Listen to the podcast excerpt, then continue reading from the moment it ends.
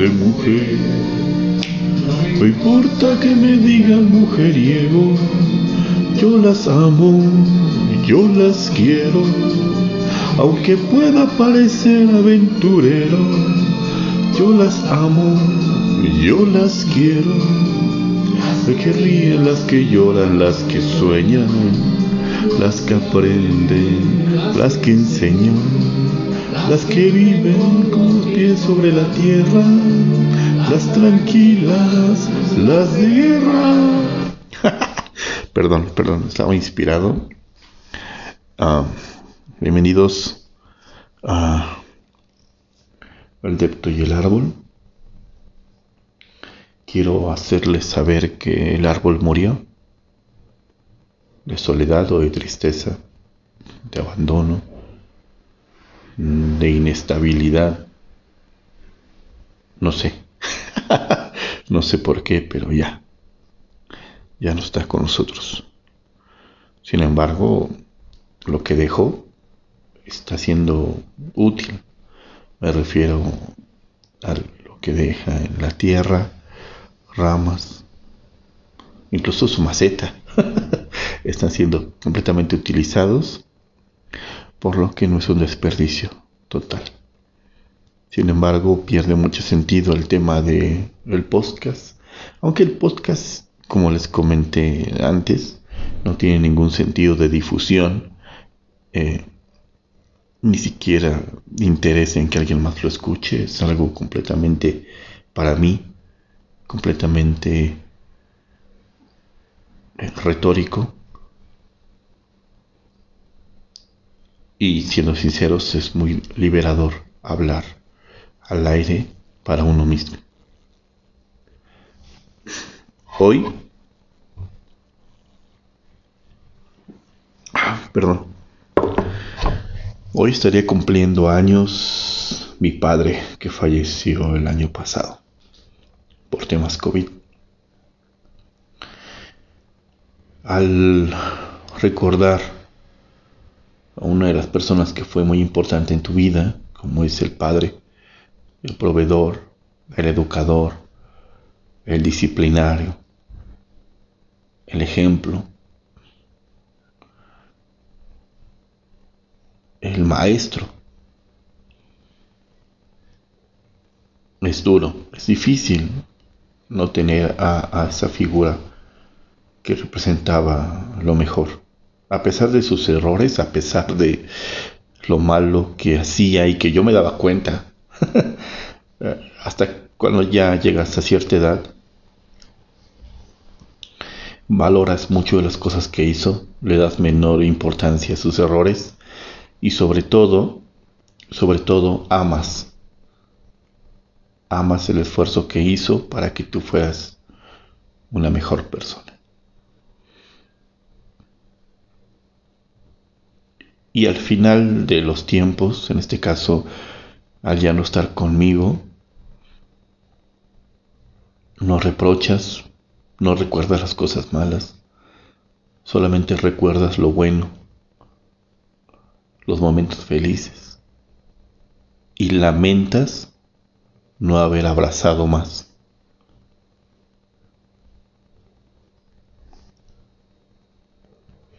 La muerte está llena de lamentaciones, no necesariamente de la persona que se va, sino de los que quedan, de las personas que no aprovecharon el tiempo, que insultaron y no o no pidieron disculpas o lo que sea. Regularmente las muertes están llenas de eso, de lamentaciones. Y la gente que acude a velorios así es por eso, porque se lamenta, porque se siente culpable. Nada más. No hay más de fondo. No es como que signifique que aporte en algo.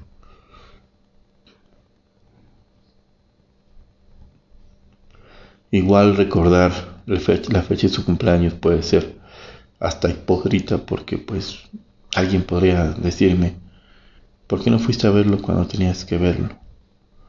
Hablarle cuando tenías que hablarle. Al final siguen siendo lamentaciones todo el tiempo. Extraño, realmente a mi papá. Una persona admirable, fuerte, sacrificada, inteligente, dedicada, sumamente entregada hacia los demás, hacia, hacia ayudar, apoyar a las otras personas. Me molestaba mucho eso. Como hijo, me molestaba que ayudara a otros. ¿Es una estupidez? Claro que es una estupidez. Era muy agresivo, eso sí. Le teníamos pavor. Yo me escondía cuando él llegaba. Le tenía mucho miedo. Y mi papá tenía esta manía de disciplinar no con palos o cinturones. Siempre usaba la mano. Y si no, aventaba lo que tenía cerca, pero realmente siempre era la mano. Sus manos daban unos golpes espectaculares. este, él, siempre las usaba. Y básicamente mi papá le molestaba mucho que yo estuviera sin hacer nada. Me cacheteó un día que tenía las manos metidas a la bolsa. es, este, es difícil. El problema radica en que e, en los polos, ¿no? Tan opuestos. Eh, mi papá era mucho, muy duro, muy disciplinario. Siempre me tenía en acción, moviéndome. Y yo tengo una hija actualmente de 12 años y entonces quieres romper estos patrones, ¿no? Y ser mejor papá, por ejemplo. Y a veces uno cae en esta, en esta, no sé, forma de querer amar, enseñar y hacerle todo a nuestros hijos. Y claro que lo pienso y digo, estoy mal. Estoy mal. Tal vez le estoy haciendo más daño ayudarles o hacerles todo que obligarles, golpearles. es raro, yo sé que es raro, pero en mi caso, créanme que lo pienso, lo pienso porque es triste no tener a mi papá y sobre todo es triste no poder pasarle los conocimientos que mi papá me dejó a mí a mi hijo, a mi hija en este caso. Porque los tiempos cambian, las formas cambian y entonces llega un momento en el que es mucho, muy difícil hacer las cosas igual. Pero bueno, invariablemente de eso, estamos aquí, estoy aquí recordando a mi padre, sus fortalezas, sus ganas, sus ganas de disfrutar la vida. Créanme, créanme que tuvo una vida libertina los últimos dos, tres años de su vida. Wow. Dos, tres, sí, fueron como dos o tres. Se separó de mi, papá, de mi mamá después de más de 40 años de casados. Este, obviamente estaban fingiendo muchas cosas. Me refiero a que ya no se aguantaban, ¿no? Y hay un momento en el que, pues, lo que realmente importa más es la paz interna, la tranquilidad, y a la goma los años que hayan vivido juntos, y a la goma lo que las demás personas piensen, sino lo que importa es que ellos estén bien. Bueno, y entonces ah, se separó. La verdad no sé qué hizo con todo el dinero que se llevó pero sí tuvo una, un, libertinaje tal que me sorprendió. Y un encuentro, un encuentro de él como persona, como hombre, como hombre heterosexual tradicional que odiaba y maltrataba a la gente. es, puede contrastar un poco lo que dije anteriormente que ayudaba, pero también tenía este conflicto de que era muy agresivo y después entendí por qué, porque no se aceptaba a él, no se aceptaba a él. Después, al aceptarse, al aceptar su homosexualidad, este, fue feliz. yo lo veía mucho más feliz, disfrutaba más de la vida, del alcohol y de los hombres. y, y, pues es así. nunca lo juzgué, ni me molestaba. Este, solamente entendía la situación de ciertas cosas. Mi papá era, sin lugar a dudas, un hombre increíble. Un hombre que sí o sí tenía conflictos internos, pero que siempre salió adelante. Eh, un hombre sin estudios, pero con una gran fortaleza, decisión y demostrar que él podía, porque sí lo hizo, demostraba constantemente que él podía. Eh, y eso es mucho de lo que nos pasó a nosotros, mucho de lo que nos pasó a nosotros como hijos, que nos enseñaba, nos instruía, nos obligaba a hacer, a entregar y así. Ay, mi padre. Realmente lo extraño. Mis sobrinos, o sea, sus nietos, vieron exclusivamente lo mejor de él. Exclusivamente lo mejor de él. Y eso es muy bueno. Yo no tuve oportunidad de convivir con mis abuelos, no conocí más que a una, a mi abuelita, de por parte de mi mamá. Y e igual, solamente conocí lo mejor de ella. Es extraño, pero así pasa. Así pasa. Recuerdo mucho, eh, yo tenía, no sé, 6, 7 años. Estaba jugando en el, primer piso de la casa, en la orilla. ¿Por qué? Pues porque era estúpido, ¿no? Niños estúpidos, ya sabemos. Estaba jugando en la orilla del primer piso y que me caigo. Y que me caigo de sentón. Mi cadera se hizo a un lado, se movió bien rara. Y pues chillar, obviamente. Como cualquier niño estúpido que juega este, mal y cae y se pone a chillar. Mi mamá llegó a cachetearme, a pegarme, porque obviamente ella me dijo que no lo hiciera. Y yo como niño estúpido no le hice caso. Llegó, me empezó a agarrar a golpes y mi abuelita, o sea, la mamá de mi mamá,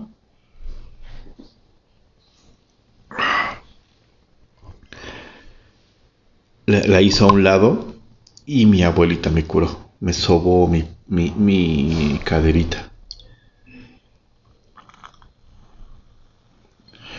Me sobó mi caderita, me hablaba bonito, me la acomodó. Nunca más pude sentarme en esa posición de flor de loto. Pero mira, camino y ando, que eso ya es mucho pedir. Mi, mi hija no pudo estar presente en el velorio de mi papá por temas COVID y no querer aglomerar mucha gente. Mi hija vio también lo mejor de mi papá.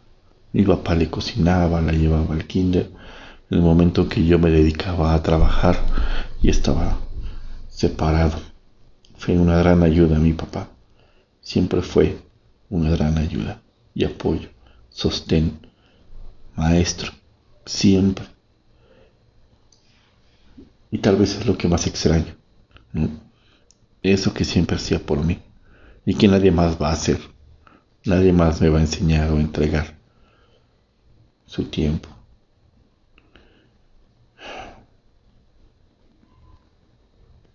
Es melancólico, perdón, no quisiera no quisiera eh, ocupar todo el tiempo de esta charla conmigo mismo hablando de mi papá, pero lo amerita, lo amerita completamente. Este podcast nació para hablar para mí. Algún día quisiera que mi hija los escuchara, porque me sincero en varias cosas mi hija es una jovencita apenas, no entiende de muchas cosas, no ha madurado en muchas otras cosas, tiene que ir aprendiendo y lamentablemente tiene que sufrir. Odio eso. No quisiera que mi hija sufriera para aprender, que mi hija sufriera para ser mejor persona, pero la ley de la vida es así. Lamentablemente es así. No sé. No quisiera, realmente no quisiera que pasara. Pero va a pasar en algún momento. Mi hija va a tener que sufrir, aprender. Y ojalá estas pocas palabras que hablo para mí y tal vez para ella cuando escuche pueda entender un poco de mi situación y del amor que tenía hacia su papá, hacia su abuelo, hacia mi papá.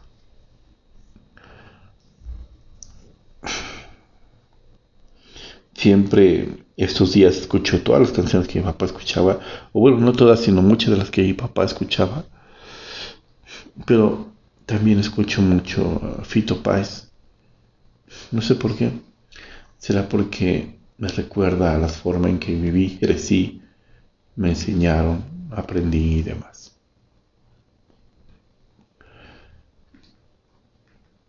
Hay una excelente canción de Fito Páez que, tal vez ya la conozcan. El maestro Fito Páez tiene una canción que se llama Mariposa Technicolor. Por favor, escúchenla si es que no la han escuchado.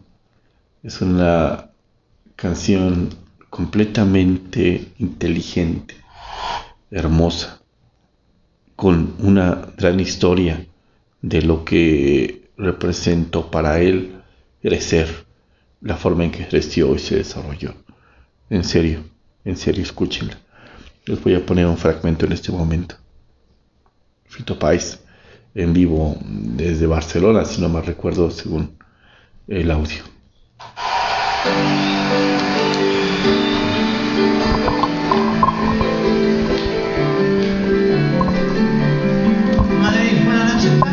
Ah, Madrid, Madrid, perdón.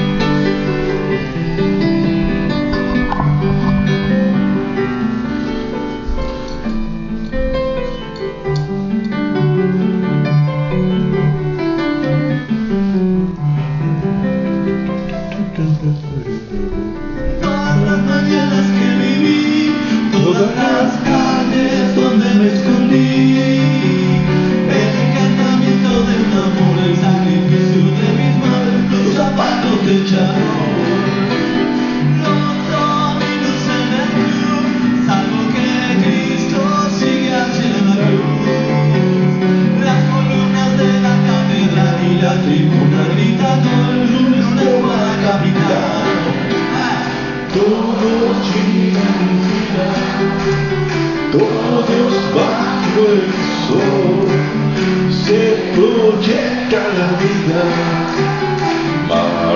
Pósate mi cada vez que me miras, cada sensación se proyecta la vida.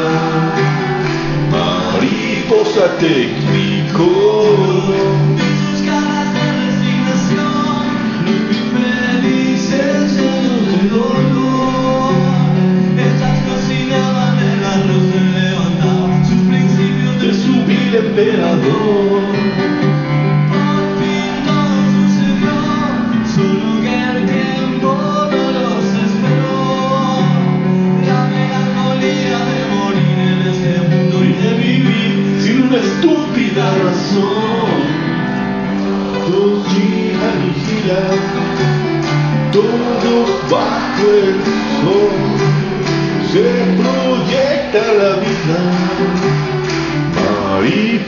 te recolo cada vez que me miras, cada sensación se proyecta la vida, mariposa te.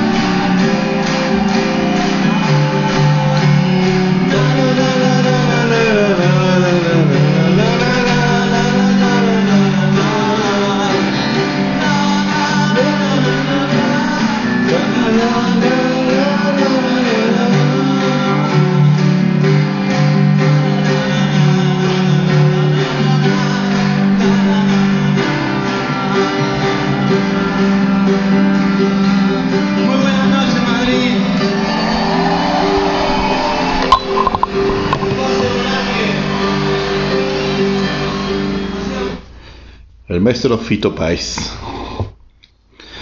Ahorita que estaba la canción me acordé de un una escena que nunca se me va a quitar de la mente. Mi papá tomaba mucho y era agresivo, como ya lo comenté. Y hay una escena muy buena donde mi mamá, una mujer sumamente valiente y entregada al 100% a sus hijos, una vez que obviamente había, mi papá había tomado y tenía en este conflicto de la pelea y golpes y así, mi mamá decide, me llevo a mis hijos y agarra a todos nuestros hijos, yo era el más chico, el más chico de seis, y estando afuera de la casa, llevándose a sus hijos, salió mi papá atrás de nosotros diciendo un buen de cosas y así, y mi mamá agarró una botella de caguama y se la aventó a la cabeza. Y paz que le da. Y en eso vámonos.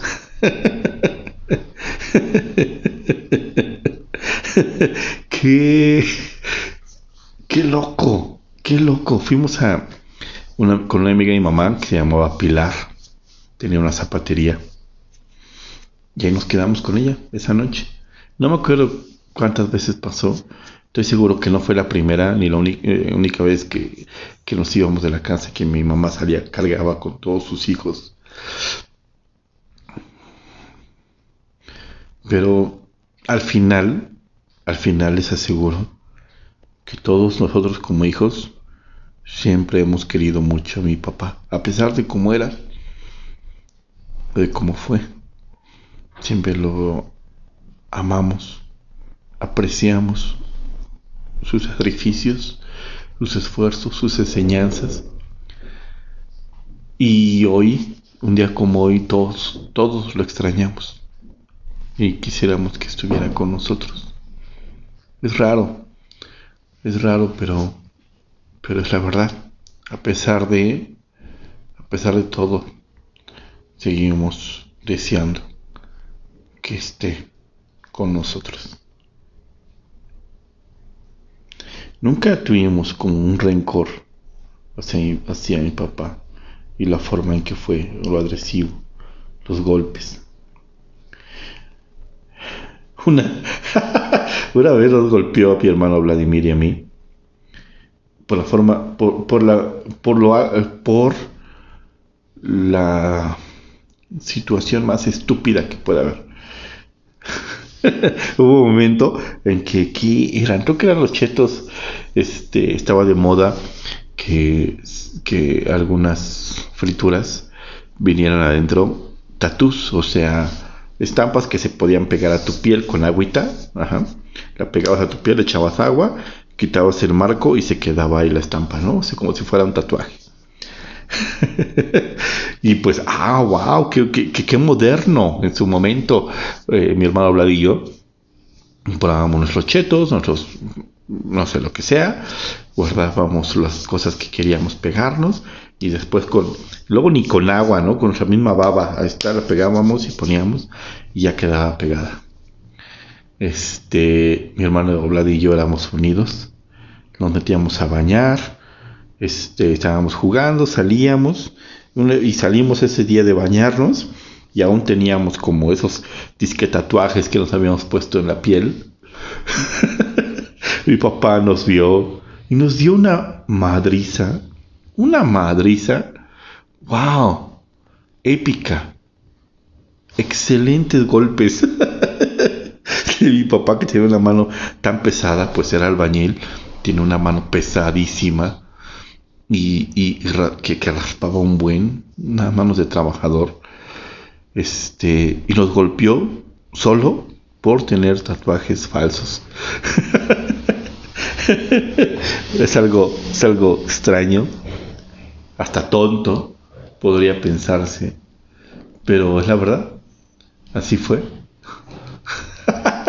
es raro, es mucho, muy raro, pero ese de mi papá ese tipo de hombre era mi papá.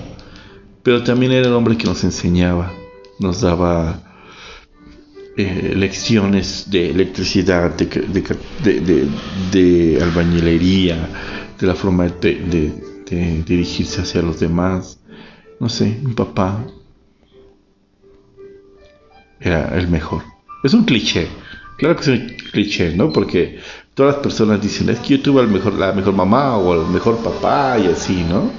Pero realmente, al menos el papá que, nos, que me tocó a mí, fue de los mejores, aún con todos sus miedos, sus vicios. Aún así era, fue el mejor que pude haber tenido. Y lo extraño, lo necesito. Y en estos tiempos de que estamos todavía regresando a una tercera hora de, de tercera hora COVID, tal vez represente encierros fuertes otra vez. Quisiera que mi papá estuviera conmigo.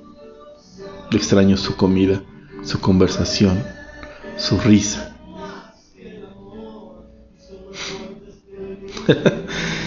ay, ay, ay. Así es esto.